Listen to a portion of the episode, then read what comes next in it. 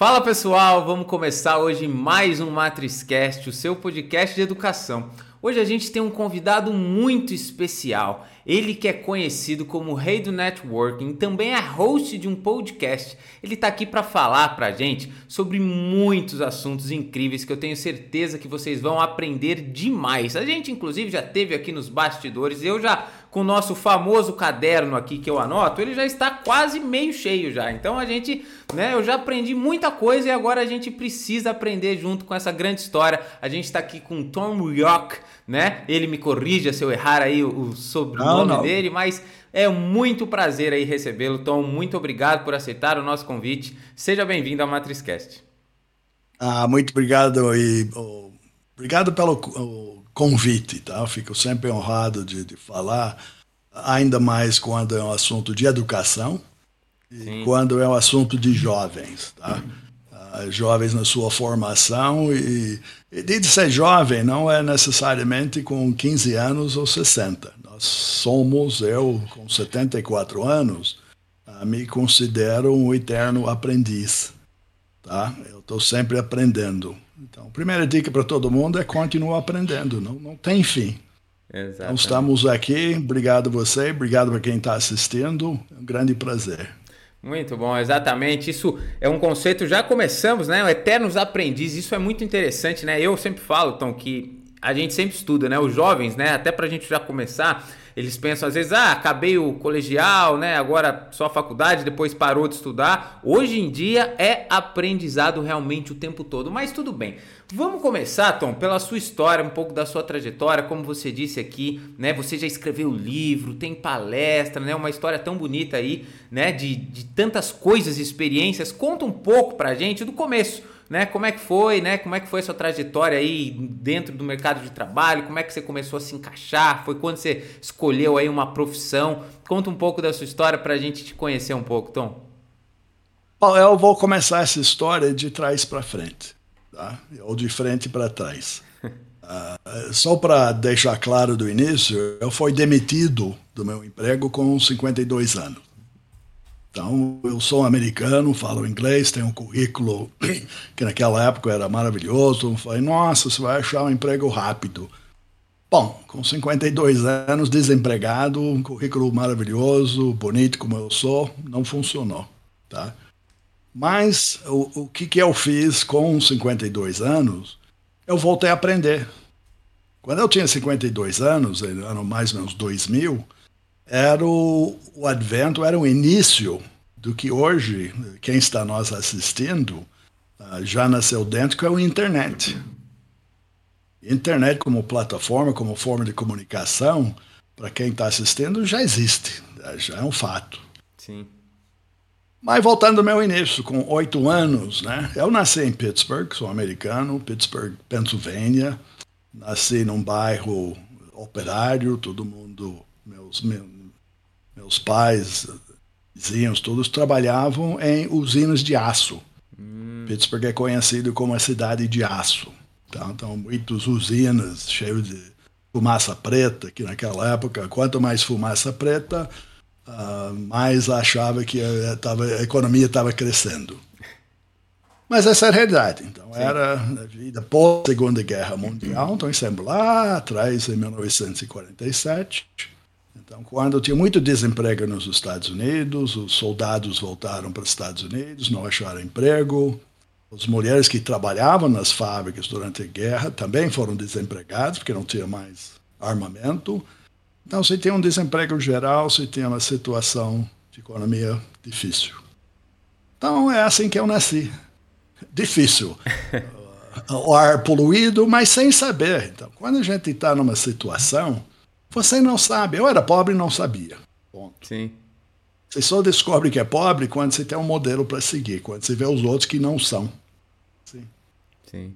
Mas isso foi início. Mas eu comecei a trabalhar com oito anos. Aqui no, Brasil, anos. aqui no Brasil ou lá? Não, lá, lá. Eu só cheguei aqui com 22 anos. Então, ah. Esse primeiro pedaço meu foi nos Estados Unidos. Então, escola, comecei todo mundo, você começa a escolinha, você começa a aprender, não era um bom aluno, tá? não gostava, matemática para mim era um horror, Mas a vida é essa. Tá? Sempre falava, os professores naquela época sempre batiam na mão porque eu não ficava quieto, então essas coisas. Sim. Mas eu comecei a entregar jornal para ganhar dinheiro. Hum. Tá?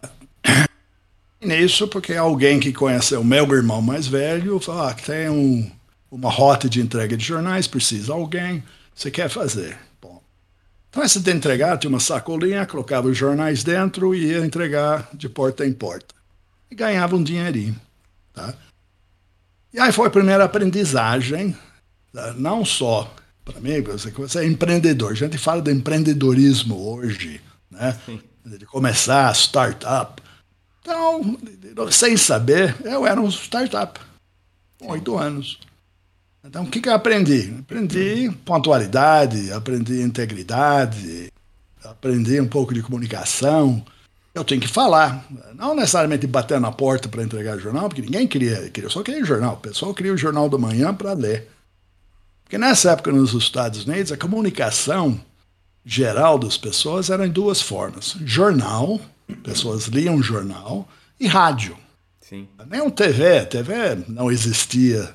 E quem era pobre não tinha TV. Então, mas as pessoas têm o hábito, continuam tendo o hábito de ler jornal. Então, aqui eu entregando esse jornal. E aí, no networking, eu vi, se eu consigo satisfazer um cliente, que era meu leitor, eles podem me recomendar para um outro vizinho. Tá? Falei, não, que o Tom chega, ele entrega jornal rápido, ele põe dentro da porta, não pega chuva, não pega neve, não, não sei o quê.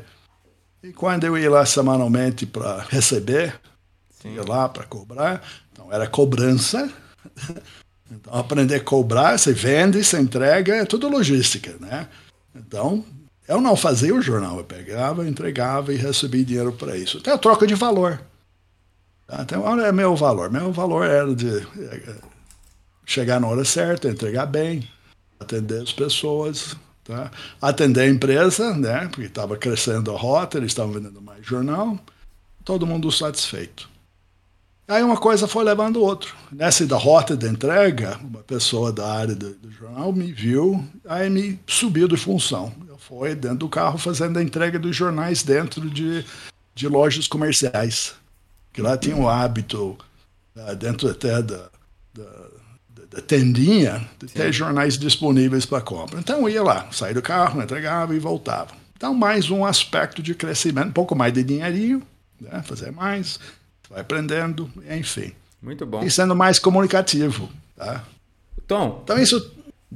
Eu estou anotando aqui o que você está falando e eu, eu preciso só fazer essa, essa pausa, porque você tá me falando, né, de uma forma. Hoje em dia acho que a gente vê tanta gente às vezes desmotivada ou, né, com um trabalho que não vê o sentido, mas você tão cedo. Eu anotei aqui é, pontualidade, comunicação, aprendeu a cobrar, que muita gente hoje, né, muito experiente não sabe ou parece que tem medo, né? Sabe, é uma coisa que as pessoas não sabem lidar muito bem. Então, isso que você conta já desde o início da tua trajetória, são habilidades fundamentais hoje em dia para qualquer jovem, né? E isso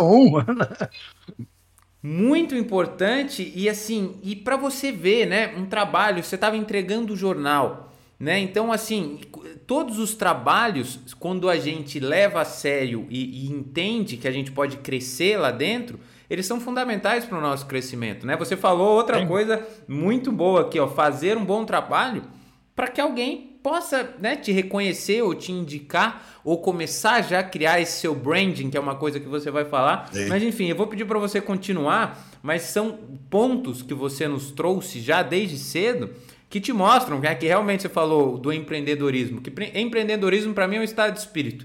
Né? A pessoa pode ser é. empreendedora como sendo CLT ou sendo realmente é. dono de uma empresa ou não. Mas isso eu acho que todos deveriam ser. E você realmente já mostra essa característica desde o começo. Mas enfim, continua agora pra gente aí como foi. É, não, a continuidade disso, uma coisa leva a outra, tá? Então, o que eu falo, quando você está trabalhando, a gente acha que está simplesmente entregando o jornal.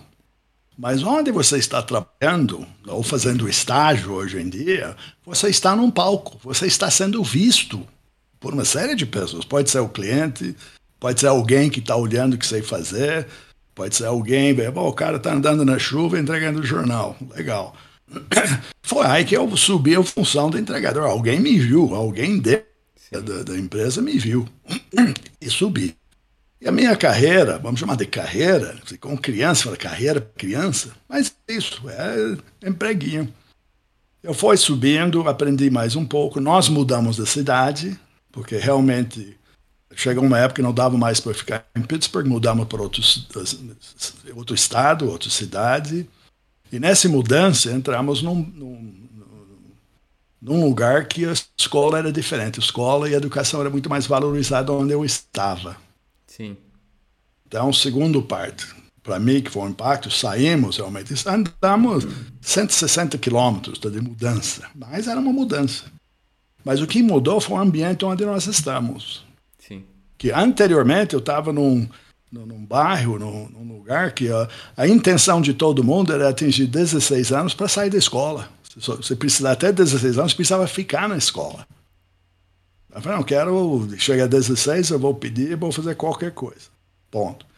Nessa mudança, eu estava numa região que a intenção do, do, dos meus colegas, novos colegas de escola, era de entrar na faculdade.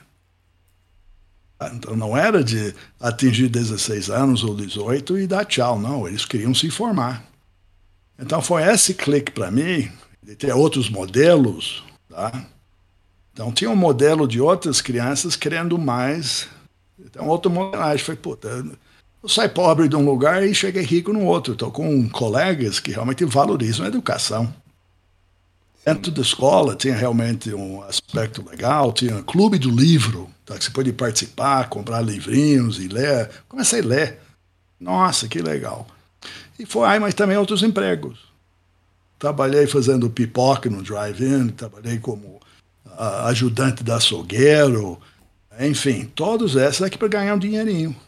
Que estudava tudo, etc., mas para ter meu dinheiro, chama meu, tá? Sim. É, era isso. Então, comprei meu próprio primeiro bicicleta com o dinheiro que eu ganhei. Tá? Então, o valor do bicicleta é outro, é meu. Não é que meus pais, meus pais também têm os problemas deles, tá? Precisavam manter a família intacta, uma série de coisas. E lá, nos Estados Unidos, as pessoas trabalham desde cedo. Ponto. Então, é o fato econômico, mas para mim o que mais valorizava é a aprendizagem. De açougueiro, eu aprendi marketing. Como é que você aprende marketing cortando carne? o açougueiro que me contratou foi bom. O que eu vou fazer? Foi bom. O que você vai fazer? Você vai todo dia, duas vezes por semana, lá no centro da cidade, onde tem um fórum. Tá? Fórum, vou no fórum. O que que tem? Lá no fórum estava arquivado todos os contratos. Alguém comprava um freezer e financiava naquela época. Tá? Uhum. Comprava em prestação.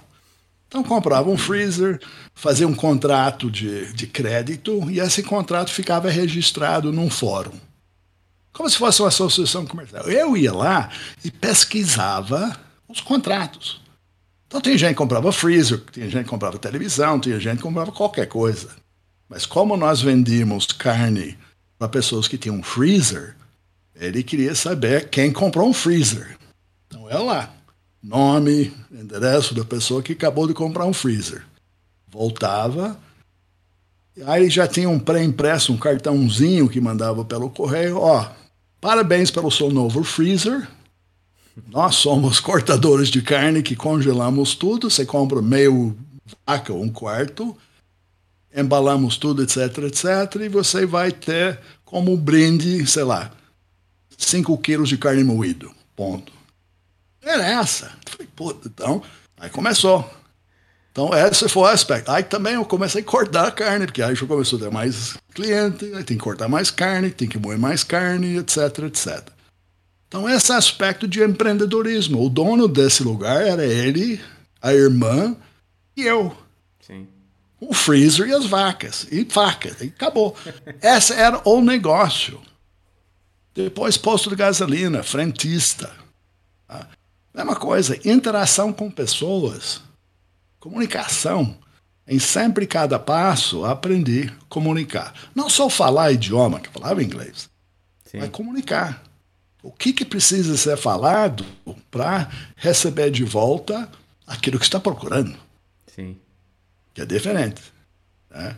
Então, esses foram os meus passagens até chegar na universidade. Então, entrei na universidade. Tá? Orientação do meu colégio foi que eu deveria ser um professor. Faz todos os testes, etc. Matemática não vai ser porque você não sabe. Ponto. Isso não sei o quê. Não, aí me fala, ó, surgiu. Se você não sabe fazer nada, você pode ensinar. Pronto. Então é isso. Então passei quatro anos me formando como professor. Bacana.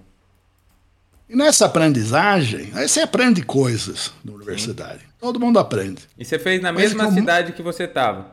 Não, já é um outro. Já outro. saí de onde eu morava, mais 160 quilômetros para frente, Universidade Estadual, tá? que era Bowling Green State University, que naquela época você tinha uma redução do, do pagamento do, do, do, tuition, né? Sim. Se você morava no estado, aquela coisa toda. Mas que eu aprendi foi a independência. Você sai de casa, você vai morar sozinho, também tem que trabalhar, porque tem que sobreviver, tem que fazer isso, você tem que aprender, tem que ter notas, enfim. E interagir com pessoas. Tá? Participar de grupos, não só da, da, das aulas. Tá? Aí nesses grupos conheci pessoas que vieram para o Brasil no intercâmbio. Então, minhas amigas, meus amigos americanos da minha faculdade, vieram para São Paulo para fazer três meses de intercâmbio. E foi aí que a minha apresentação Brasil.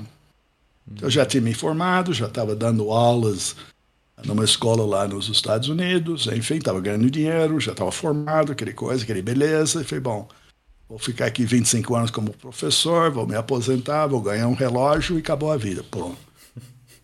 Aí eles vieram para o Brasil. O retorno foi um grupo de brasileiros, 11 brasileiros, que foram estudar por seis meses na minha faculdade. Tá? Eles foram estudar psicologia. Os que vieram, os americanos que vieram, foram fazer o que chama student teaching, né? treinamento como professor. Pronto.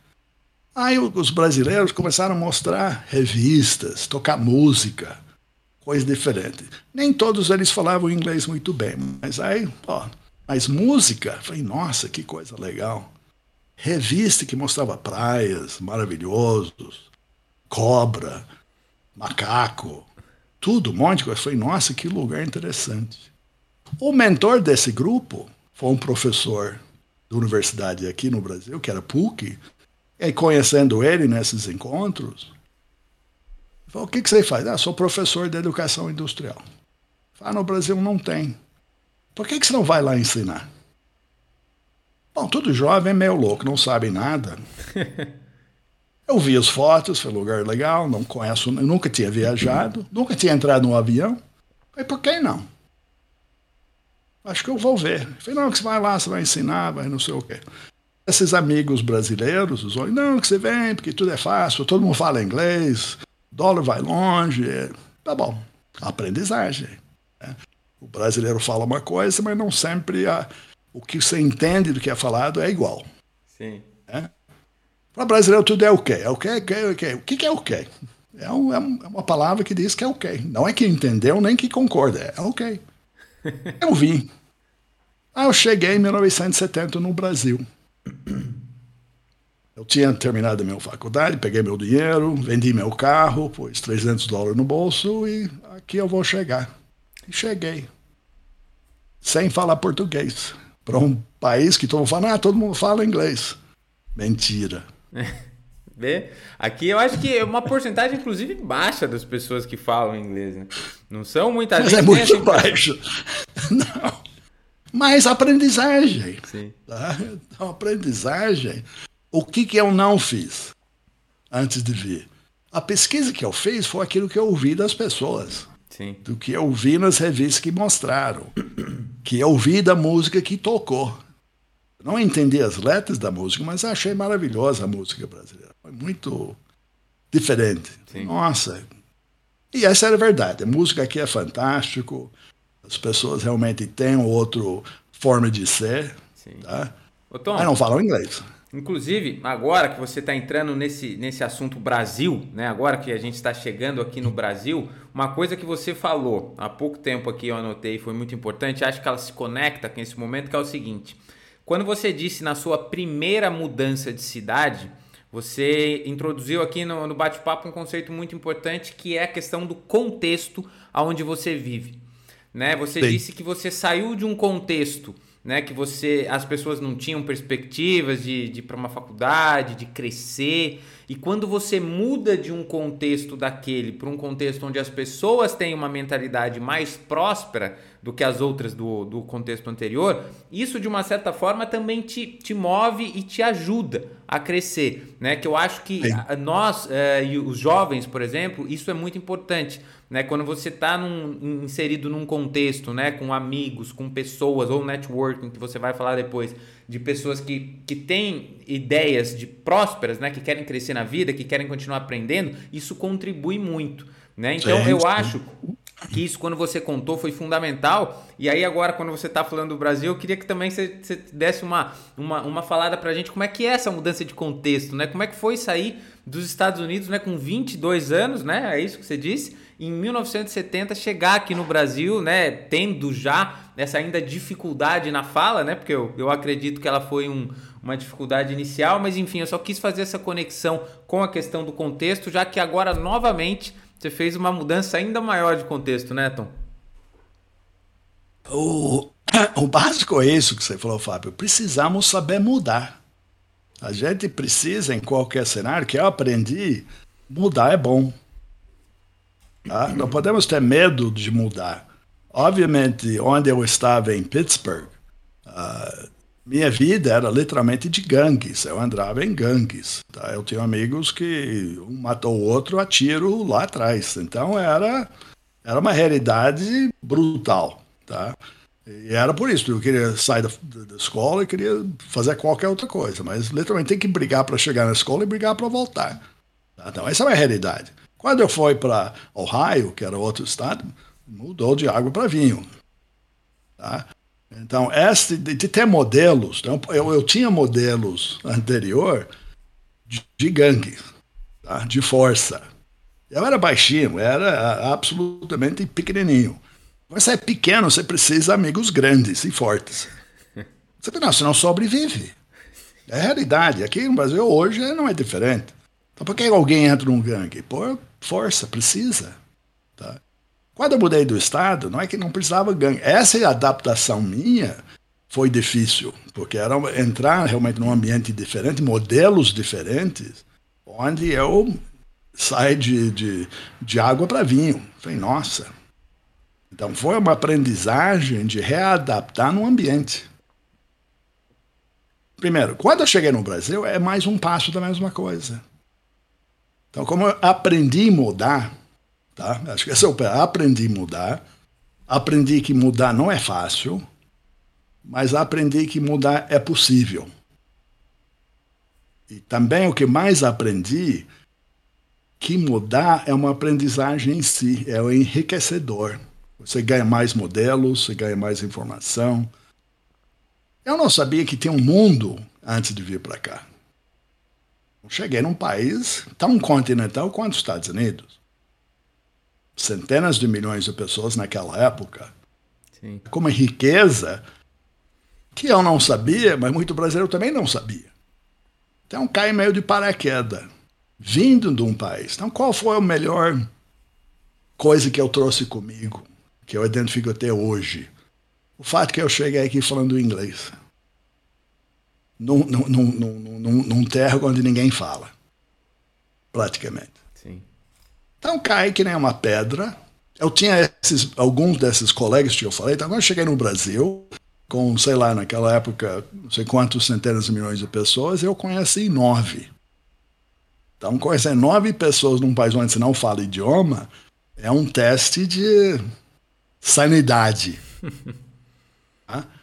A gente fala do cultural shock, o choque de cultura. Sim. Eu caio de, de quatro nesse choque de cultura. Quando você fala que eu sei falar inglês, mas eu não tenho com quem falar. O que eu falo ninguém entende. O que eles falam eu não entendo. É coisa de louco. Sim, imagina. Então você, não, então você aprende que tem outras formas de comunicar, que eu precisava aprender. Então tem uns exemplos que são engraçados. Eu, nessa época, acabou meu dinheiro, tem que voltar. Eu não quero ligar para minha mãe, manda dinheiro. Primeiro é difícil ligar, não tinha telefone. Ah, quer falar com a minha mãe que ó, eu fiz uma coisa não tão bom, mas eu vou ficar aqui, vou dar um jeito. Nessa encontrei outras pessoas, alguns americanos que trabalhavam numa escola que só contratava professores de inglês natos. Hum. Bom, foi lá, como não sei mais nada, só sei falar, falei, não, queremos que você venha para ensinar inglês. E você não pode falar português. Pronto. Ótimo.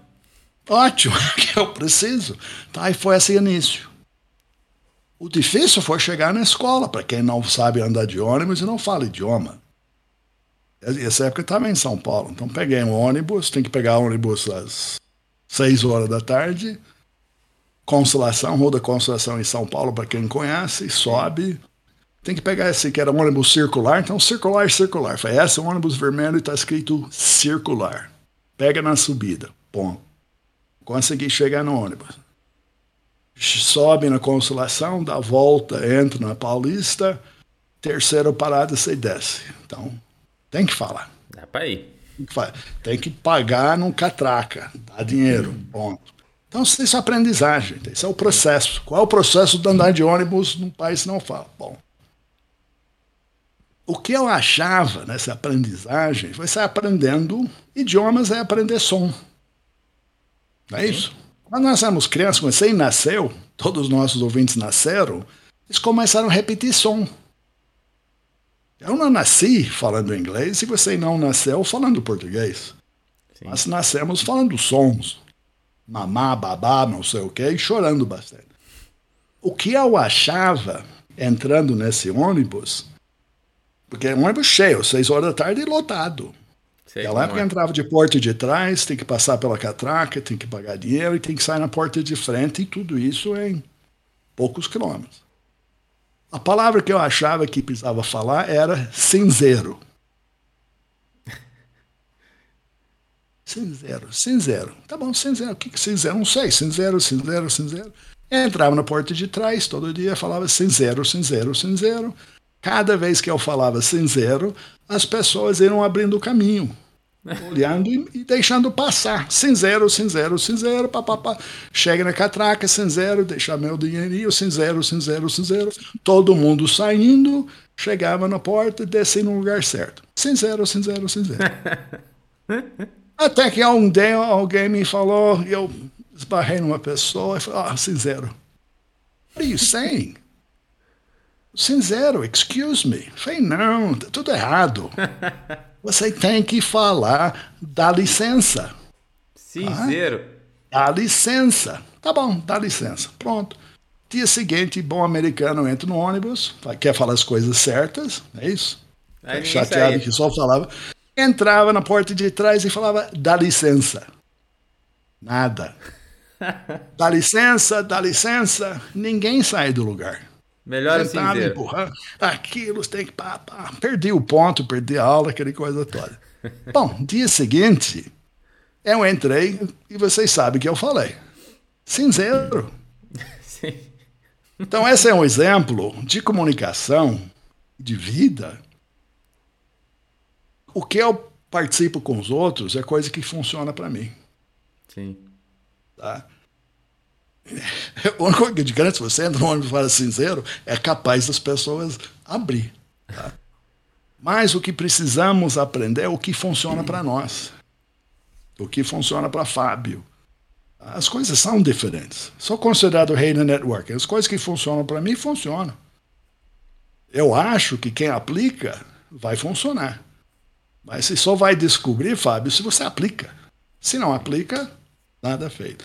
Então essa foi minha chegada no Brasil, foi aprendizagem, multiplicando sons, interagindo uh, e crescendo, e sempre através de pessoas. Então aprendi mais pessoas, aprendi uns brasileiros que tinham empresas, Entrei, comecei, mudou, ia montar uma fábrica em Campinas, mudei para Campinas. Entrei como gerente industrial, que era aquilo que aprendi no, da educação industrial, eu apliquei na parte de, de, de, de gerente de uma fábrica.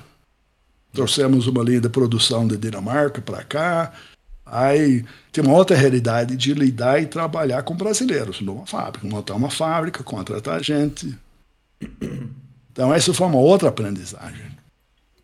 Muito bom, Tom. Você falou uma, uma coisa aqui que eu anotei, até vou grifar em vermelho. Vai acabar essas folhas aqui, eu vou precisar abrir um, uma nova folha. Até hoje eu nunca passei de duas, hoje eu vou passar.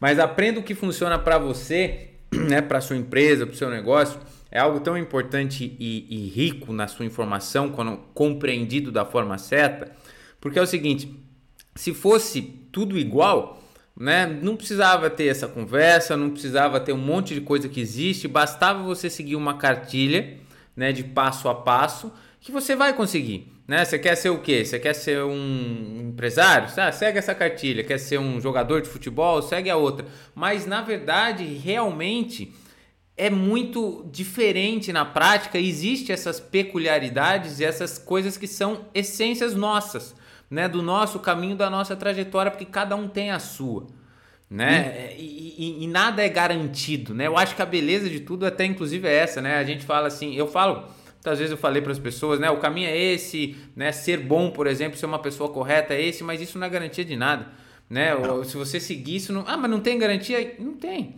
Né? E é, é justamente esse mistério e essa falta de garantia, porque os seres humanos eles gostam de garantia, né? Eles têm medo do que você falou desde o começo de mudar, de arriscar. Nós, por essência, somos assim. Mas, é, de fato, é, é fazendo que a gente vai entender as nossas dificuldades e aí conseguir alcançar os nossos objetivos. Então, todas as frustrações que talvez os jovens passem em algum momento da sua vida, durante sua trajetória, é porque ele está construindo as habilidades dele, a trajetória dele, que só ele vai conseguir fazer. Né? Nem eu por, por eles, nem você por eles. Então é sempre necessário isso. E é por isso que coragem, né? mudanças, que são habilidades que você falou aqui muito. Você falou, inclusive, ó, independência. Né? Muitos jovens, quando vão sair de casa, na... é muito difícil para todos são, são difíceis, né? Você tá lá agora, né? Dependendo, você tá, tem que fazer tudo sozinho, né? Você tá sozinho, Sim. você tem que administrar seu dinheiro de uma forma diferente, administrar sua comida, administrar seu tempo e tomar atitudes. Então, todos esses crescimentos, eles fazem parte de fato da nossa própria trajetória, né? Que cada um tem a sua. Mas Tom, continuando agora que você está aqui no Brasil, né? Que você vai ter as oportunidades, vai ter os, os, a sua trajetória profissional, como você mesmo disse. Mas eu te apresentei desde o começo aqui como rei do networking, você já falou sobre isso e durante a conversa você fala isso várias vezes sobre pessoas. Mas para os jovens que talvez hoje não entendam o que é o networking, né? Ou talvez escutem essa palavra ou já tenham escutado, mas não sabem de fato o que ela significa. Como você diria para eles o que é o networking e como isso é importante para o crescimento deles como profissional e, e pessoal também? Bom, ela vem nos aspectos. Eu comecei, quando com oito anos comecei, e tudo é pessoas, pessoas, pessoas, pessoas. Tá? Isso é, é, é linear e para mim é fácil. Fácil o que aconteceu. Agora, se voltamos de um cenário que se você fica com seu mesmo grupinho de amigos ou conhecidos, e aí vem o aspecto cultural no Brasil, que isso eu analisei quando eu vi, quando eu comecei a palestrar, dar palestra sobre networking. Uh, nós, nos Estados Unidos, nor norte e Europa, nós temos uma tendência justamente disso, de, de encontro de pessoas uh, com mais facilidade. E a estatística mostra, isso é estatística, não sou eu, que a média de conhecidos americanos é 650. A média de conhecidos brasileiros é 150. Então aí vem a linha, por quê, por quê, por quê, por quê? Bom, Parte disso é uma realidade que eu falo no Brasil, é, eu chamo isso é uma necessidade, é a cultura cartorial. Tá? Então, no Brasil, é, meu modo de ver, vocês precisam, tá? como cultura das pessoas, vocês precisam ser apresentado fisicamente uma pessoa para outra. Então, ou seu pai, sua mãe, seu amigo, colega vai te apresentar Aqui é o Fábio, Fábio é que é um estudante, é um professor, é um palhaço, ou seja, o que for, mas sempre vem o Fábio e mais alguma coisa. É isso. Sim. Se um advogado sempre vem acompanhado, é, é filho ou filha de não sei quem. É assim? Sim. O próprio advogado sempre tem nome por metro, então é nome de todo mundo que eles conhecem, vai adicionando, que isso é uma forma de projetar ser conhecido. Mas também não conhece gente, só conhece aqueles que são apresentados. Então, no bairro onde vocês moram, na escola onde vocês vão, você, eu vou usar você como exemplo, posso? Sim, sim, com certeza. Tá. Você estudou onde? No na faculdade. Na FEI, São Bernardo. São Bernardo. Quantos alunos na FEI? Hum, engenharia, imagino eu que uns mil e pouco, talvez? Oito Bom, mil. Um mil e pouco. Seu colégio, onde você fez o colégio? Olha, na, no meu colégio de, do maternal até a oitava série, não tinha acho que 30 pessoas no colégio inteiro. A minha sala acho que eram 4, 5. Mas durante o ensino médio já era um pouco maior, umas salas aí de 20, 30 pessoas. Não é na sala, mas na escola. Na escola toda? Bom, no primeiro não, não passava de 50, te garanto. No, no, no ensino médio, algumas é, centenas aí, mas não sei não, te dizer. Centenas, vamos dizer 200. Sim. Pronto. Tá? Mas qual é a nossa realidade? Não, nossa não. Qual é a realidade de vocês? Então, no seu escola médio, ensino lá, numa sala que tinha 30 colegas, provavelmente você se dava e conhecia cinco. Você não se dava e não interrelacionava com 50, os 30. No feio onde você fez que tem milhares, talvez você se relacione em quatro anos, né? Que deve ser a escola lá, é isso? Cinco. Cinco, bom, cinco. Você deve ter se relacionado e pode ter chamado um networking, criado um relacionamento com dezenas, provavelmente não centenas. Não. Tá? Eu vou dizer que dezenas, desses dezenas, se vocês sabiam o nome inteiro, vocês sabiam naquela época, se você tinha um telefone, um endereço, tá? se ele estava no LinkedIn ou não, você estava numa faculdade de engenharia, uma das faculdades de engenharia mais importantes no Brasil. No setor automotivo, que era, quando eu cheguei no Brasil, o Brasil estava na nascença da parte automotivo. Sim. Volkswagen vindo, fábrica de tudo que é lugar, São Bernardo era o celeiro de conhecimento automotivo, é ou não é? Sim, sim, até hoje. Milhões de pessoas, até hoje. Então você fez uma escola no meio do celeiro, de uma profissão que você se formava, ficou cinco anos e saiu talvez com 80 conhecidos. Eu estou exagerando, mas não deve ser diferente disso. E você não. e qualquer outro, tá?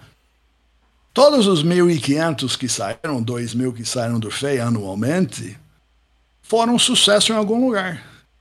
Volkswagen, Toyota, Chevrolet, sei lá o que. Saíram para fazer coisas. Sim. Tá? Você não sabe onde foram. Não tem a mínima ideia. Não sabe quem é, nem o que fizeram. Bingo. Então, isso eu estou dizendo para você, mas com qualquer um. Então, vocês andam a progressão da vida tá? educativa, que é um. Você está dentro de quatro paredes com gente procurando a mesma coisa, aprendendo a mesma coisa. Já é uma peneira de gente. Sim. Então, mas se ninguém te pega pela mão e leva e fala, ó, Maria lá no canto, tá? ela é engenheira de produção no Volkswagen. Você quer conhecer ela? Talvez sim, talvez. Mas se não faz isso, você não vai lá falar com Maria. Maria não vai vir falar com você. Tá? E é assim que vai.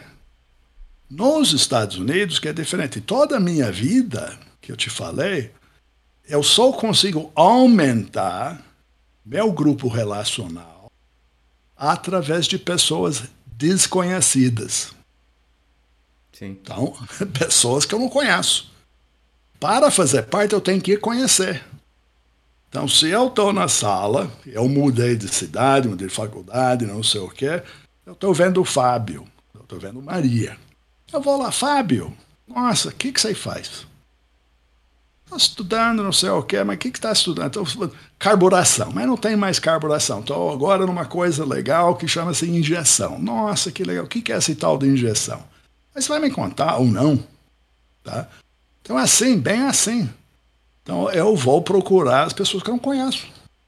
E pergunto. Eu estava num país, conheci nove. 100 mil. Se eu não conhecesse mais gente todo dia, eu ia morrer de fome. Então, essa é a diferença. Se você não cria seu relacionamento, você morre de fome. Então, esse morrer de fome pode ser de alimentos ou pode ser intelectual. Ou pode ser de seu crescimento profissional. Então, nós ficamos atrofiados propositalmente. Então, está tá cheio, as escolas, as igrejas, os bairros, está cheio de gente. Mas nós, aqui nós, estou falando brasileiros, se inibe de procurar quem não conhece. Porque desconfia. Falei, nossa, que só aqui que ele vai achar. Não sei quando eu vou, não sei o que, que que acha. Ele pode não gostar. Ponto, vira a página e procura outro. Agora, eu não posso me dar como derrotado antes de ir. Sim.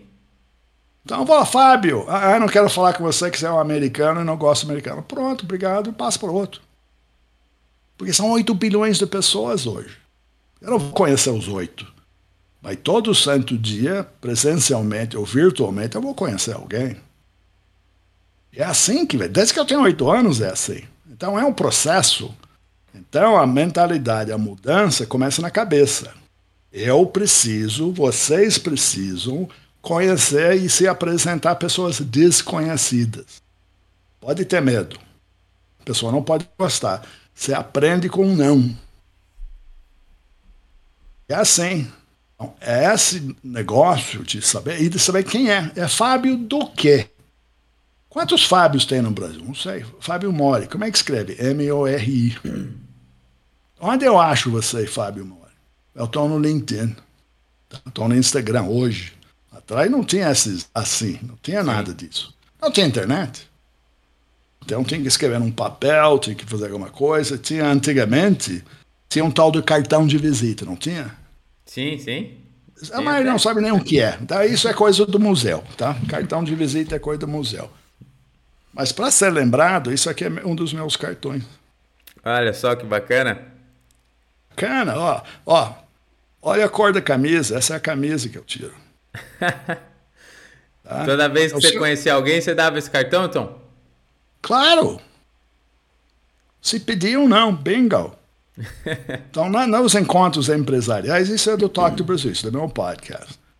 E quando entregava, a maioria das pessoas se entrega naquela época, entregava cartões, não olhavam, pegava o cartão e enfiava no bolso, sem olhar. Chegava em casa com 12 cartões, não tinha a mínima ideia de quem deu. Quando tirava esta, tinha dúvida. A foto. Esse americano meio louco, meio doido, que olha o que ele faz. Ele vem apresentar e não só o cara tira e olha, ele vai mostrar para o amigo: olha este cartão. Aí ele chamava todos os amigos, aí vem cinco: olha esse cartão. Isso que chama marketing viral. Você sabe o que é marketing viral? Marketing é viral? Viral. Quando alguém pega e vai te fazendo seu marketing assim. Sim. Então, um cartão entregue para alguém, alguém pega esse cartão e mostra para outro. Alguém vai ouvir esse podcast e vai falar para o outro. Ah, vai ouvir esses casos. Fábio entrevistou um Tom Rio, que é um cara meio maluco, que entra em ônibus falando cinzeiro. Pronto. e funciona. Essa vai. Aí funciona. Então, essa é a, é a forma. Eu entrava em, em, grupos empresariais, todo mundo antes tem crachá. Sabe o que é um crachá? Sim, sim. Até hoje acho que tem crachá. crachá né? não. É, mas não tem essa aqui. Então eu criei meu próprio crachá. Oh, que bacana. Então eu pendurava isso. E no verso, o QR Code que levava diretamente para LinkedIn. Isso funciona até, até, no, até no pandemia, ninguém quer nem tocar num cartão. Eu falei, não, só bate o foto, o QR Code leva para LinkedIn, bingo. Então, se você quer conectar comigo, Fábio, é aqui agora. Ah, vou ver depois. Não, não tem depois. Depois ninguém faz. Então é aqui agora. Ah, não estou no LinkedIn. O problema é seu. Tchau. Vira para o outro. É um processo. Tá? Pode ser abusivo, pode ser que gosta, que não gosta, mas isso faz parte do marketing pessoal, do personal branding. É, é, era não. exatamente nesse ponto que eu ia que eu ia te falar. É que eu estou anotando aqui, Tom. Eu não consigo. Toda hora eu preciso anotar para aprender essa do QR Code no cartão. Eu vou ter que colocar aqui, inclusive, eu tô, eu tô começando a diferenciar, ainda bem que eu tenho várias canetas. Essa aqui é com vermelho, porque eu achei sensacional. Mas né, é, dando um, de novo sobre tudo que você falou sobre networking, né? Você falou sobre a importância que a gente precisa conhecer outras pessoas, né, para conseguir conhecer outras oportunidades, né, conhecer outras situações, né, pessoas que podem te levar a outros lugares. Eu acho isso tão fundamental que até, por exemplo, no meu caso, né, que trabalho com automobilismo, eu acho que assim, claro que as oportunidades elas aparecem e você precisa estar capacitados para ela da forma como eu estava, né? Que eu acredito que isso aconteceu. Mas eu só tive oportunidades das quais eu tive porque eu conheci as pessoas certas. Eu poderia ser, inclusive, ter habilidades melhores do que eu tenho, por exemplo. Se eu não tivesse conhecido as pessoas certas, eu não estaria ou não teria chegado onde eu cheguei. Eu tenho certeza. Né? Não é só sobre a sua capacidade, as suas habilidades, mas sim também pelas conexões que você faz né? Se você tem que as oportunidades certas aparecem quando você conhece a pessoa certa e você está pronto para aquilo, né? E isso é muito importante. Então, para os jovens, né? Se você fazia isso com oito anos, né? A gente, eu também lá para trás tentava fazer e assim era muito mais difícil. Hoje em dia você tem as redes sociais, né? Você falou que tentava ligar para sua mãe, nem sei como é que você fez para falar com sua mãe, mas assim, hoje em dia a gente pega o celular e manda um WhatsApp né? Pode estar aqui na China, o lugar que for. Então a comunicação é muito mais fácil. Você antes deveria fazer uma abordagem pessoal na pessoa, que talvez cause inibição em muitas pessoas, mas hoje em dia é muito mais fácil você mandar uma mensagem, né? E a pessoa te ignorar, é mais fácil, a pessoa só te ignorou, você nunca mais viu ela, não teve contato, né? Isso eh, alivia e facilita para as pessoas realmente Sim. tentarem mais os seus networks, né? Hoje não tem mais desculpa para você não tentar aumentar suas conexões. Mas, de tudo que você disse, vamos, vamos colocar aqui agora tudo bem. Então, vamos, os jovens aprenderam a fazer suas, seus networkings, entenderam a importância dessas conexões com outras pessoas para levá-los a outros lugares. Mas tudo bem. Aí, essa pessoa está fazendo a conexão, tem 100 pessoas iguais ali que vieram fazer as conexões para ela. Por que ela vai olhar para você e não para os outros? Né? O que significa o que você acabou de mostrar com o seu cartão aqui que eu anotei em vermelho, que tem o QR Code, né? Que tem suas informações, você tem outras coisas diferentes dos outros ou sabe se mostrar de uma forma diferente da dos outros. Isso, como você acabou de introduzir, é o que você fala sobre personal branding. O que seria de fato esse conceito e por que ele seria o próximo passo né, depois do networking para você conseguir crescer, para os jovens conseguirem crescer? É, ele não é depois do, do, do network, ele é antes. Antes. Você lembra que eu falei que a gente tem que uh, precisa aprender a se vender? Tem toda a razão. Senão você não vai conseguir o seu network. Não, tem que ser. Não, quando eu andava na rua com oito anos com um saco de, de jornais, todo mundo sabia que eu era entregador de jornal. Sim. Mas quando andava na rua sem o saco do jornal? Não sabia. É, eu era um alguém. Então, como é que você. O, o, o personal branding leva o que eu falo dentro do networking. O sucesso do networking é de ser achado, de ser lembrado primeiro, tá? de ser lembrado e depois ser achado. Você, eu estou aqui porque isso funciona virtualmente. Nós não conhecemos, não conheço você. Você tem uma necessidade de ter alguém falando e você fez uma pesquisa. Não é isso? Sim, exatamente. Aí você colocou uns hashtags que interessam. Eu apareci. Mas por que, que eu apareci? Eu trabalho para aparecer. Eu tá lá, eu estou semeando, estou colocando coisas para ser achado. Aí você me achou. É isso? Exatamente. Então não é só de ser lembrado e achado, você mandou uma um prontamente eu respondi. Eu nunca conseguiria eu o networking se você não tivesse feito seu branding antes. Não, você não ia me achar. Exato. Então, para nossos ouvintes e quem está vendo hoje, ah, é necessário. Então, vou falar das mídias sociais, seja Instagram, Facebook, LinkedIn, todos os outros que estão por aí. É uma sugestão para todos no parte de personal branding. Você precisa. Estou dizendo que precisa porque eu aprendi isso no, no passado, tá? Nós temos uma persona. Então nós precisamos decidir qual é essa persona e só usar essa persona. O que eu vejo de muitos usuários aqui no Brasil, no mídia social, e outros lugares também. Em cada plataforma eles têm uma persona diferente.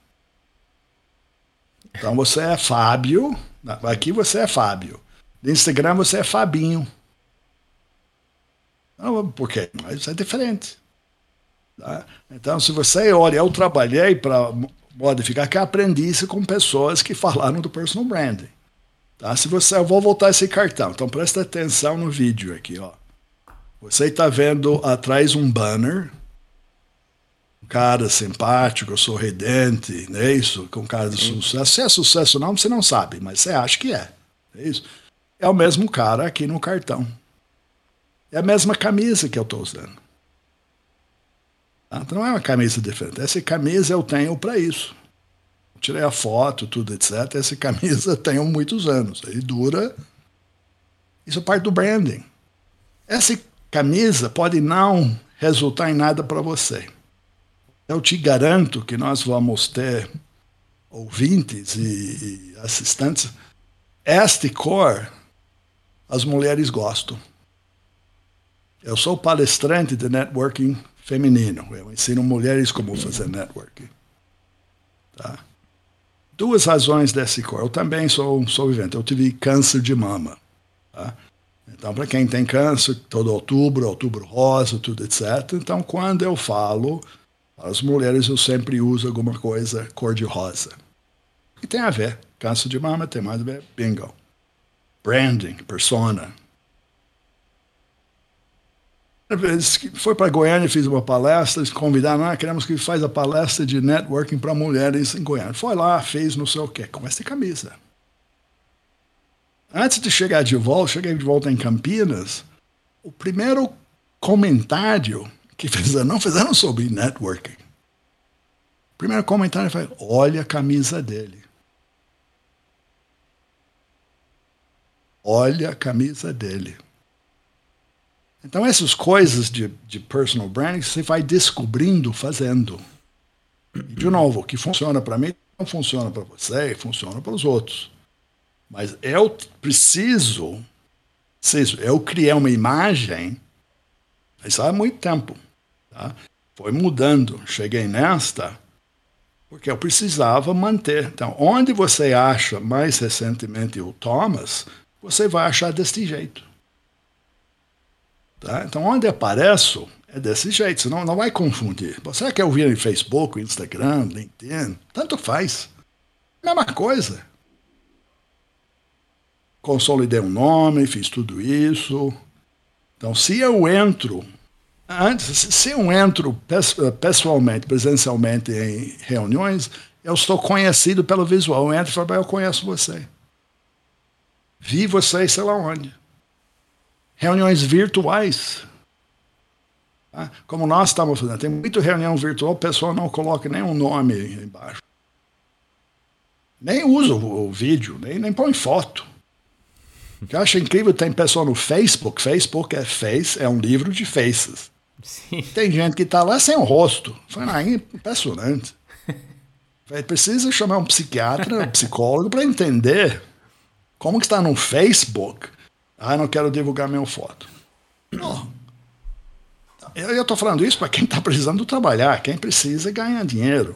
Sim. Se você está rico e não precisa, não faz nada disso. Eu preciso Tá? Conhecer mais pessoas. Você falou uma coisa, você falou você conhecer as pessoas certas. Não é isso? Sim, sim. Eu não sei quem são as pessoas certas. Para mim são pessoas. Pessoas descobrir que são erradas, eles fazem alguma coisa que que não tem integridade, não sei o que, mas todo mundo é certo. Não tem mais certo do que outro. Sim. que eu não sei onde vai levar. Conheço gente há anos atrás que pode voltar 10 anos depois e me procurar. Não é que eu sou certo. Eu sou, é, o que eu devo, acho, precisa ser a mesma pessoa sempre. Sim. Eu não sou perfeito. Também eu sou um cara que cheio de erros e tudo, etc. É abusivo, tem gente que não gosta. Nossa, é muito assim, muito coisa americana. Eu sou americano. Então, é, eu, eu só consigo remar o barco com o remo que eu tenho. Tá? Se tem outro, põe motor, vai melhor, não sei o quê. Sim. Mas essa que me trouxe aqui. É essa que eu aprendi. Agora, falando para nossos espectadores, de novo, precisa saber se vender. Então, isso parte de comunicação visual. Vai estar no palco. Então, jovens que estão no, no, no, no colégio, jovens que estão na faculdade, você está num palco. E ainda mais hoje na, na, nas mídias sociais, este palco é viral e é planetário. Está todo mundo te vendo. E as empresas não cansam de ficar olhando e procurando. Então, anos atrás, quando eu falava apresentações para jovens aprendizes, lá na 2000, né, tentar qualificar adolescentes, falei, você está sendo visto. Eu entro na entrevista e não, não me chamaram. Foi bom. Já a próprio câmera vendo você entrar no prédio já viu e já você foi deletado antes de entrar na entrevista. Hoje você é deletado antes de aparecer porque era por alguma coisa que viram no mídia social. Sim. Ah, que não pode, não deve. Se pode, não pode. Ó, mas tem empresas de RH e tudo, etc., que a especialidade é isso é já fazer um rastreamento de tudo para ver se essa pessoa é compatível com a nossa realidade empresarial. Ponto. Então você é eliminado antes de aparecer. É. Então, é, é, essencial para os jovens, se tem 14 anos, você tem 20 anos, está na faculdade, é, é criar essa persona. Tá? Não estou dizendo que tem que andar tudo camisado, com, com tomas, pentear cabelo, não sei o quê, mas pensa onde você quer andar, pensa em quem você quer atrair. Exatamente. Antigamente, né? hoje é um pouco diferente. Antes quer trabalhar, quero trabalhar no Bradesco. Você já entrou no site do Bradesco para ver como o pessoal do Bradesco é? é tudo camisa branca, tudo gravetado, porque mudou. Então, para os jovens hoje, para você querer se apresentar para uma empresa, para uma entrevista, você precisa pesquisar profundamente dentro do, do internet, Google e tudo, procurar saber sobre a empresa. Pode ser uma empresa do bairro, pode ser a pizzaria, mas você vai achar informação da pizzaria, automecânico, você vai achar de tudo, da, da loja de imóveis, tudo. Está lá. Então vê como é a realidade. Multinacionais na nossa região de Campinas, no Brasil inteiro, entra no site deles e vê o que, que como é que é. Sim. Procura saber as pessoas que acabaram de entrar e procura saber as pessoas que acabaram de ser demitidas. Procura. A informação está lá. Agora, gasta energia procurando saber. Tá? E aí, quando você for para uma entrevista, a entrevista não é o que você faz, que aprendeu, o diploma que tem. Isso não vale mais nada hoje. Que não vale mais nada. Quando eu cheguei em 1970, uma diploma, ela varia 80% do caminho de sucesso. Se aparecer com um diploma na mão, era contratado. Bingo. Hoje, isso está ao redor de 20%. O que, que as empresas querem?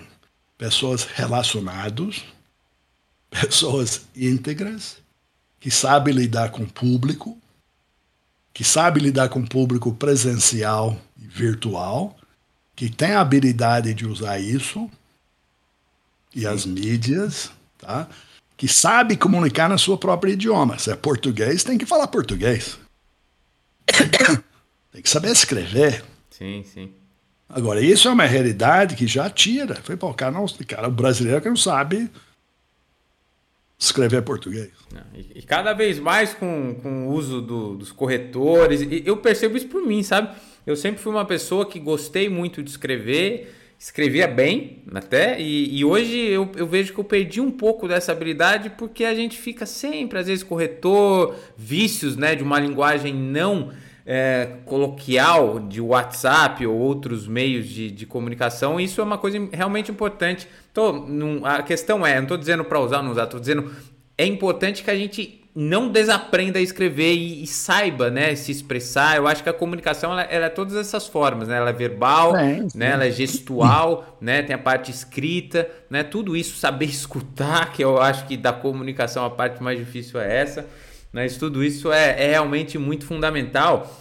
E tudo que você disse, Tom, inclusive você falando sobre a, quando você começou a falar sobre a imagem, eu já anotei aqui que eu cometo vários erros, né? Eu, eu digo sempre para os meus ouvintes que quem mais aprende sou eu, porque eu tô todo tempo aqui aprendendo. E eu nas redes sociais, por exemplo, eu já tenho no, no, meu LinkedIn, eu não tenho a barba, inclusive talvez você tenha tomado um susto quando me viu de barba, né? E, e, e eu preciso realmente ter, né? Você foi falando, tem várias outras, tem a de programação, que é o GitHub, uma plataforma onde você hospeda códigos, e de fato, é, e, elas são diferentes. E não é porque só porque você está falando para mim, é porque realmente faz sentido o que você está falando, e muito né? Você lembrar de uma pessoa pela sua marca, né? Nós somos marcas.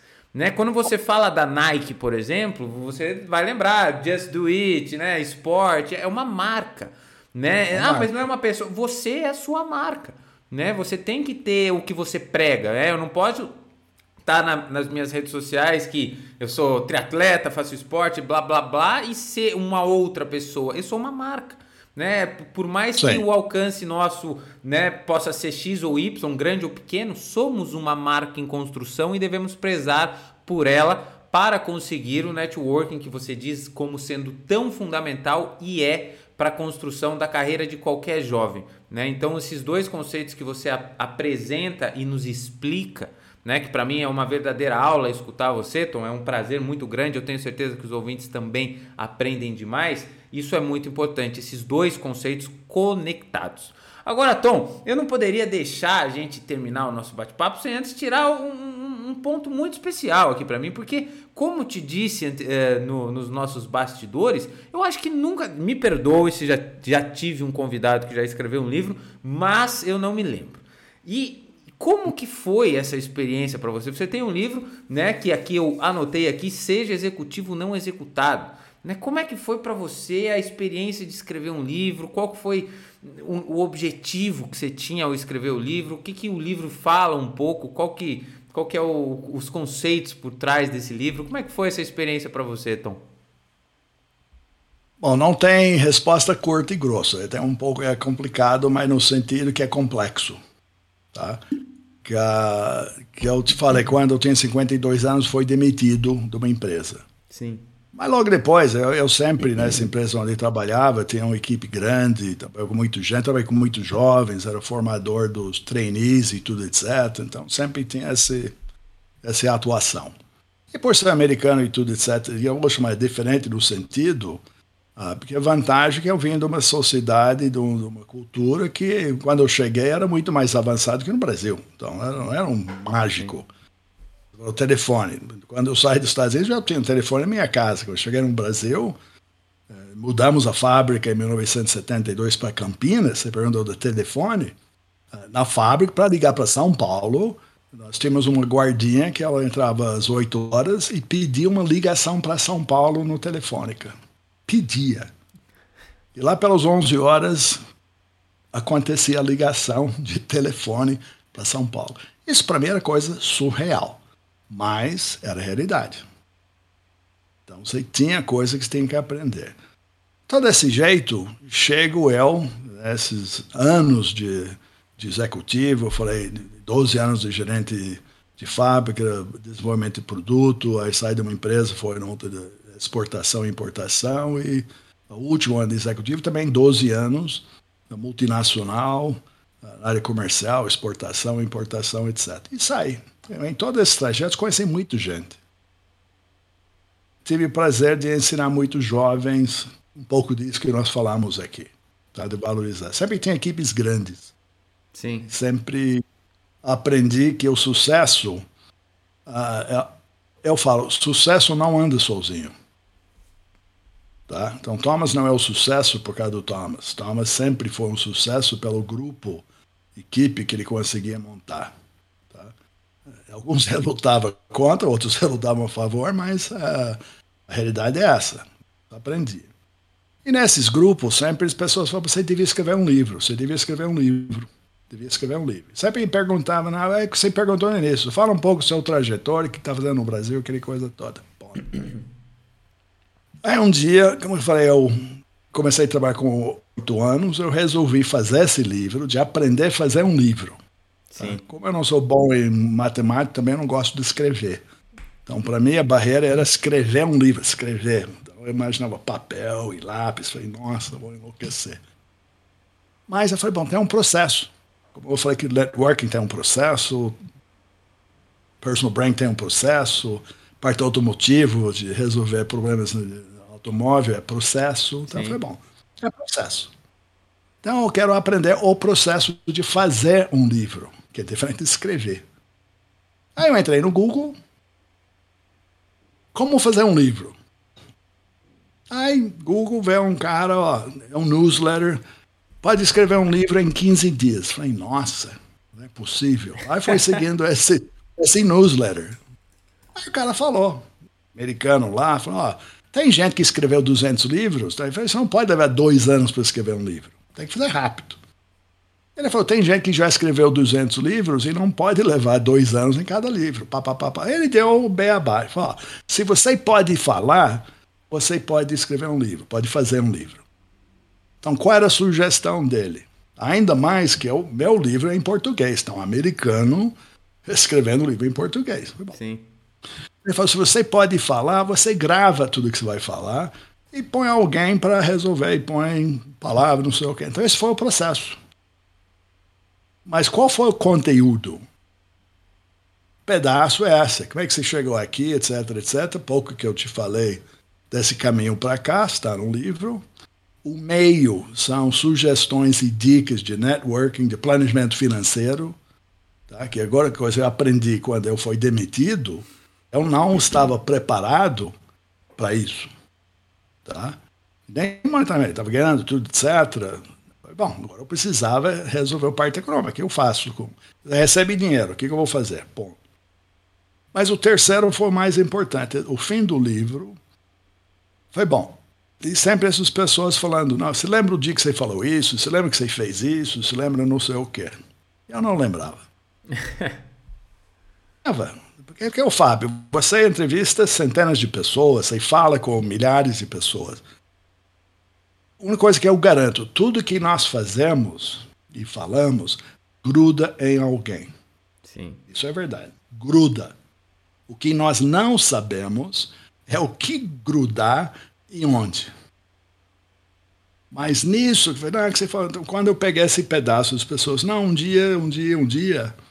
Então, o último pedaço, eu fiz um e-mail naquela época para uns 300 pessoas do meu relacionamento, da época que trabalhava. Sim. E eu fiz a pergunta: se um dia eu fiz alguma coisa que te marcou, que você lembrou, não sei o quê, você manda. Então, esses esses pedacinhos de 20, 30 tantas pessoas, é que é o resto do livro. Então são Bacana. as coisas que as pessoas falaram, o que, que grudou, o que, que eu fiz, etc, etc, que marcou. Então o livro tem três pedaços, é simples. Muito bom. É coisa do americano, essa do branding, ó. Olha que bacana. Então, quando eu quis fazer essa capa, o pessoal falou, mas isso é coisa americana. Eu falei, sou americano. Por você, não sei o quê. É. Agora, falando da, da barba. A minha vida foi... Quando eu cheguei no Brasil, eu tinha essa barba. Eu só tirei uma vez para tirar o modelo 19, que o Polícia Federal não deixava tirar foto com barba. Então, tirei. E aí minha esposa falou, eu não casei com isso e voltou a barba. Pronto. Então era assim, Thomas era assim. Que bacana. Andava, tudo etc, camisa, tudo etc, o pinda. Muito bom. Depois eu vou. Depois você me passa. Não, mas eu, eu quero pegar o... na barba. Quando eu tive câncer, Sim. A barba caiu, perdi todo o cabelo. Aí foi uma mudança radical. Aí eu usei LinkedIn, porque depois que perder cabelo e tudo, etc., eu fiz uma enquete no LinkedIn. Falei, ó, devo voltar a barba ou não? Aí votaram não. Votaram não. Falei, nossa, parece mais jovem, parece não sei o quê, bibibi, bububu. Então, sem barba. Então você atende, nós, você, precisamos atender nosso público. Sim. Pessoa com quem interage. Que eu tenho uma imagem minha, você tem uma imagem sua, mas a imagem dos terceiros é outra. Sim. Tá? Então, essa mudança da persona, eu tinha que mudar a visual. Aí foi que reconstruir. Então, essa reconstrução do, do branding foi assim. Tá? Mas, enfim, esses são os pedaços. O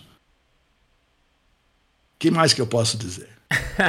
Muito bom. Não, eu, estava te falando que, inclusive, depois você me passa os links, eu vou, eu vou dar para as pessoas né, terem acesso, né, comprarem o livro, lerem o livro. Não, não compra, o livro está gratuito, você vai pôr o link, eles podem ler. Ó, oh, mas é melhor ainda.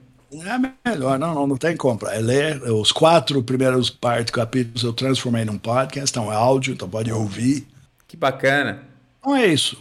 Então faz parte do branding. Sim, Tudo isso sim, faz parte do branding. Sem dúvida. Tá? E você sabe que livro, eu, eu, eu, gosto muito de ler, né? Eu leio todos os dias de manhã, né? Eu tenho o hábito de ler, só que nesse ano meu, o meu café da manhã, que eu leio durante o meu café da manhã, o primeiro, tomo dois. Mas o primeiro eu leio. E, e eu tenho lá 10 minutos de leitura. Eu lembro uma vez com uma pessoa falou para mim, Fábio, mas é muito pouco. Eu falo, tudo bem, do pouco que seja, eu li 10 livros no ano passado. Você que não leu nenhum dia nos 10 minutos, não leu nenhum. Então, esse pouco, mas assim, é um hábito muito importante. A gente vai aprendendo livro. Eu gosto de ler, eu gosto de aprender com as experiências dos outros, Tom, porque assim, é, tem muitas coisas na vida que a gente pode comprar e muitas outras que a gente não pode comprar. E uma destas que a gente não pode comprar, ela é experiência, né? É, a sabedoria. Não tem como você comprar, não tem como você acelerar esse processo, né? Você pode ser um jovem hoje brilhante, né, com uma inteligência enorme, mas você ainda não vai ter a experiência né, que você tem, no, no, caso, ou esse jovem mais, mais novo que eu não vai ter a experiência que eu tenho, porque e eu não tenho a experiência que você tem, porque é uma coisa construída durante a nossa vida. Né? A gente vai construindo a nossa experiência, a gente vai desenvolvendo a nossa sabedoria. Né? Sabedoria, é, é, na minha concepção, é você saber utilizar aquilo que você sabe de uma forma correta. O homem sábio, para mim, é aquele que toma as decisões corretas baseado no que ele sabe né? Usa essa experiência. Então, ler para mim, aprender com os outros sobre algo que eu ainda não passei ou que eu ainda não sei, é a melhor forma para mim de me desenvolver, né? De, de não cortar Sim. caminho, mas poupar dores, poupar, poupar erros, né? Porque a gente, a gente vai aprendendo. Tem coisas na vida que eu errei, sabendo que, que, que eu ia, alguém me avisou, enfim, mas errei, só aprendi depois que errei. Mas muitas outras a gente consegue poupar. Né? a gente consegue escutar. Né? Eu acho Sim. que o jovem ele precisa muito né, escutar para conseguir poupar esses caminhos. Isso é fundamental. Acho que tudo que você disse, né, de uma forma geral, desde a sua incrível trajetória, as mudanças de contexto que você falou nesse começo. Então, jovens, importantíssimo, né? você tem aquela aquela que todo mundo fala, que você é a média das cinco pessoas que você mais convive, mas de fato é, né? Você precisa ter um ciclo bom, né? De, de amizades, um ciclo bom de pessoas que estão olhando para a mesma direção que você está. E se hoje a pessoa fala, ah, não tem, você vai ver que isso é uma coisa natural da vida. Você uhum. pode ter laços, né? Com pessoas que você conhece desde a infância ou teve grandes uh, amizades, mas automaticamente a tua vida se ela for diferente dessas outras pessoas, ela vai te afastar. Isso não significa que você não gosta da pessoa, não, não tem nada sim, a ver. Sim, mas sim. o seu ciclo vai ser de pessoas que pensam como você. Então, quanto antes você perceber isso, vai te ajudar. Você, por exemplo, agora falou do livro. Vou dar o exemplo do livro que você acabou de falar. Eu tem uma coisa que eu gosto de livro e eu, por isso que eu estava falando. Eu queria um dia escrever um livro. E eu não fazia nem ideia de como escrever um livro, e sabe o que eu tinha na minha cabeça? Exatamente o que você teve quando você quis escrever o seu. Eu achei que eu ia demorar dois anos. E eu falei, ah. mas nunca. Eu tô, tô numa fase da minha vida que não tem como eu acrescentar ah. um livro de dois. Daí você falando aqui para mim, grava o que você fala, coloca alguém para escrever, procura no Google. né, eu já estou falando né, com uma pessoa que tem, teve o mesmo objetivo que eu e já estou aprendendo. Né, já estou começando a falar, nossa, talvez, talvez já dê para escrever esse livro em breve, né? Porque eu não quero escrever uma biografia, né? Eu quero escrever um dia isso, mas eu acho que eu posso escrever outras coisas no, no meio do caminho, né? Eu vou correr esse ano, por exemplo, eu vou correr 100 quilômetros. Eu queria fazer Pronto. um livro mostrando como foi essa trajetória. Então eu, eu, eu isso ó, é muito legal. Aí, então, assim, ó, você... aí, aí o ponto do sucesso vem de você colocar um objetivo do porquê. Sim. Qual foi meu porquê? Eu te falei que eu comecei a trabalhar com oito anos. O ano que eu queria lançar e fazer esse livro, eh, eu ia completar 50 anos de trabalho, com 58 anos. Bom, então, para comemorar 50 anos de trabalho, eu quero lançar esse livro. Esse é o meu objetivo. Sim. Você acabou de dizer 100 quilômetros. Então, você tem que pôr isso. Então, esse livro é, tem que estar vinculado, eu acho. Estou dizendo. Sim. Se você põe, aí você vai ficar obstinado. E o que eu fiz? Quando eu falei que eu vou lançar esse livro, todo mundo que estava no processo tentou me convencer que não era possível. Aí não pode, não pode, não pode, não pode. Desde que eu cheguei no Brasil, em muitos lugares, todo mundo sempre me tentou convencer que tudo que eu achava que iria fazer não era possível. Agora, o que eu aprendi na minha vida, você faz o impossível se é possível. Nada é impossível. Então, o livro, tudo, etc., capa, eu falei, ó, eu vou lançar esse livro no 4 de outubro, que é meu aniversário, que eu vou comemorar isto, ponto. Aí o resto tem que se alinhar. Aí você tem que ser obstinado no seu objetivo. Que outro vai dizer que não leva tempo para imprimir, que tem que secar tinta, que não sei, tem que fazer revisão, que não sei o que, não sei o que. Todo mundo vai ter 12 razões por que você não pode. Não escuta nenhum. Põe traço. Não, tu vai. É a forma. Põe seu objetivo, passa por cima. Porque a única coisa que nós temos, Fábio, fala para todo mundo, nós recebemos um dia por vez. Nós não recebemos uma semana, um ano. Tá? Que eu aprendi agora. Nós recebemos hoje. Talvez amanhã nós vamos receber mais um dia. Talvez não. Sim. Então não deixa para depois. Tá? Porque se depois a gente está cansado de ver notícia, ela não vem para muita gente. Agora, para nós, o dia que eu tenho mais um dia, eu preciso comemorar, tenho que fazer e caminhar no meu objetivo. Agora, eu só quero pegar mais um ponto que você falou, se permite, parte da experiência. Então, para quem está nós escutando, vendo, o que acontece é uma coisa meio de louco, né? E todas as empresas querem todo mundo que tem experiência. Sim. jovem aprendiz, o cara que está no, no, colégio, até que está no segundo ano da faculdade, ele não tem. Então fica aquele, bom, quer experiência e não tem, quer experiência e não tem. A sugestão é fácil porque é dois lados, que eu falo para todo mundo faça algo na parte social. O Brasil está tão necessitado de ajuda na parte social. Então, todo bairro, cada esquina tem entidades assistenciais, tá? tem empresas que precisam voluntários. Faça. Faça isso. Que aí você vai ganhar uma série de coisas. Você vai aprender a lidar com pessoas, você vai aprender a comunicar, você vai ajudar aqueles que precisam, mas a maior aprendizagem vem de você ver quão bem você tem sua vida. Tá? Porque nós subestimamos, a gente sempre está achando que estamos derrotados, que não tem não tem. Ah, mas aquele dia que tem, parte daquele dia emprega a favor de outro. Porque a realidade, quando se fala quais são os empregos do futuro, né? Quais são as profissões do futuro? Eu não sei. Tá? Tem tendências que a gente tem que seguir. Tem coisas que vão existir. Tá? Podcasting. Seis anos atrás não tinha podcasting. O que eu faço hoje não tinha. Sim. Tá?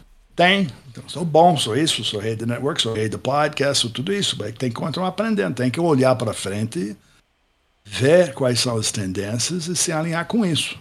Não é de esquecer o passado. Mas três letras que são importantes para todo mundo escrever é o ESG.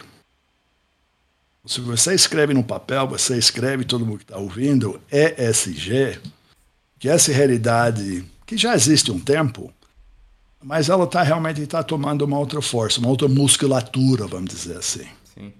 Por quê? Porque as empresas eh, de investimentos, fundos, etc., etc., estão olhando mais para as empresas que estão pedindo dinheiro, pedindo investimento, e fazendo análise mais no ESG. O E de environmental, que é ambiental, o S é parte social, e o G é de governança. Tá? Então, todo mundo que está ouvindo, vai do Google, vê o que, que é o tal de ESG, entenda, são três letras simples, tá? três parágrafos que você pode aprender, mas aí sim você precisa aplicar. Sim. E incluir um pedaço do parte social para demonstrar que você é um ser socialmente conectado. Tá? Independente de ter um diploma ou não. Independente se sabe fazer apertar parafuso ou não. Independente que você sabe fazer code ou não.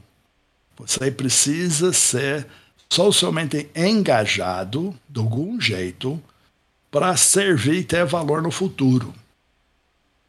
Futuro é hoje, tá? Sim. Precisa começar hoje, porque cada vez mais isso é o seletivo. Então, diploma, o pessoal já tira, idioma. Seria interessante falar inglês ou mandarim, espanhol até. O segundo idioma é bom.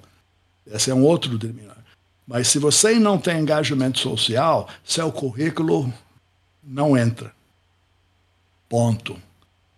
Estou falando dos grandes multinacionais. Sim. Então, enquanto quem está nos assistindo entenda isso, então a dica que posso dar, vê o que é o SG, entende isso, não só entende, aplica a você. Sim. Principalmente no S, que é o social.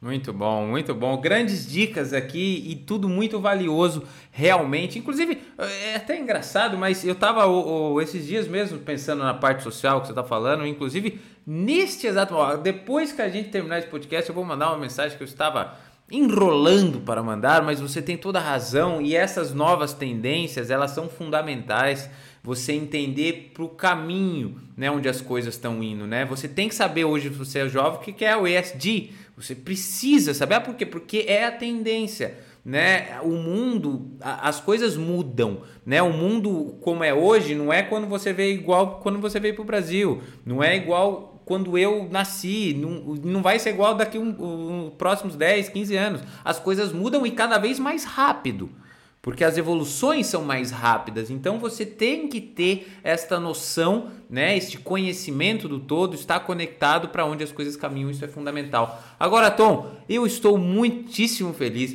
por todo esse bate-papo, tudo, tudo que você falou para a gente. No final, eu não passei das três folhas, mas eu escrevi em todos os lugares possíveis aqui né, da minha, do meu caderno, inclusive falando em livro, eu sempre falo que um dia isso aqui vai virar um livro também, o Matriscast, o podcast de educação.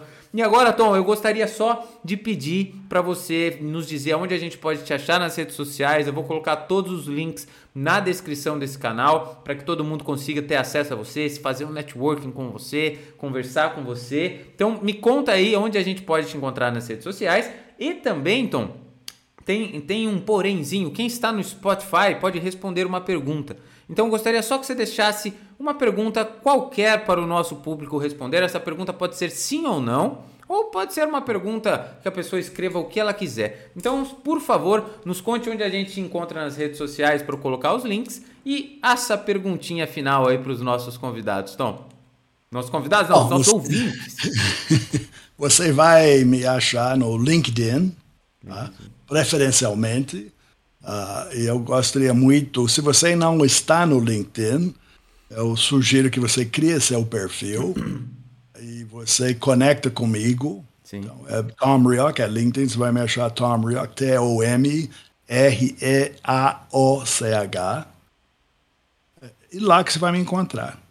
Porque é lá que eu gostaria muito de ajudar quem está nos assistindo nesse caminho de dar dicas, de ajudar a formatar seu perfil no LinkedIn, ah, porque o caminho de sucesso empresarial, de, de colocação de emprego, que é a essência, e de buscar conhecimento, é lá. Tem muitos outros, mas eu, eu ficaria muito satisfeito, tá, de coração, para quem me, me encontra lá. Muito bom. Vou deixar aqui no, no link do, deste canal, então você pode né, ou ir pela pesquisa do Tom Rich, ou você coloca aqui, clica no link lá. Se você ainda não tem, faça um LinkedIn. É, é ou entra no Google e procura o rei do networking. Sim, exatamente. Afinal, ah, o seu branding. é isso. Muito bem. E então agora só falta mesmo a nossa perguntinha, Tom. Inclusive eu nunca aviso os nossos convidados a pergunta, que era para pegá-los mesmo, né, de surpresas, mas é uma pergunta qualquer, é uma pergunta de sim ou não. Sobre, ou não, é, se vocês sabem, então a pergunta é isso. É um, a resposta é sim ou não. Sim. Tá? Se, se vocês sabem o que é ESG.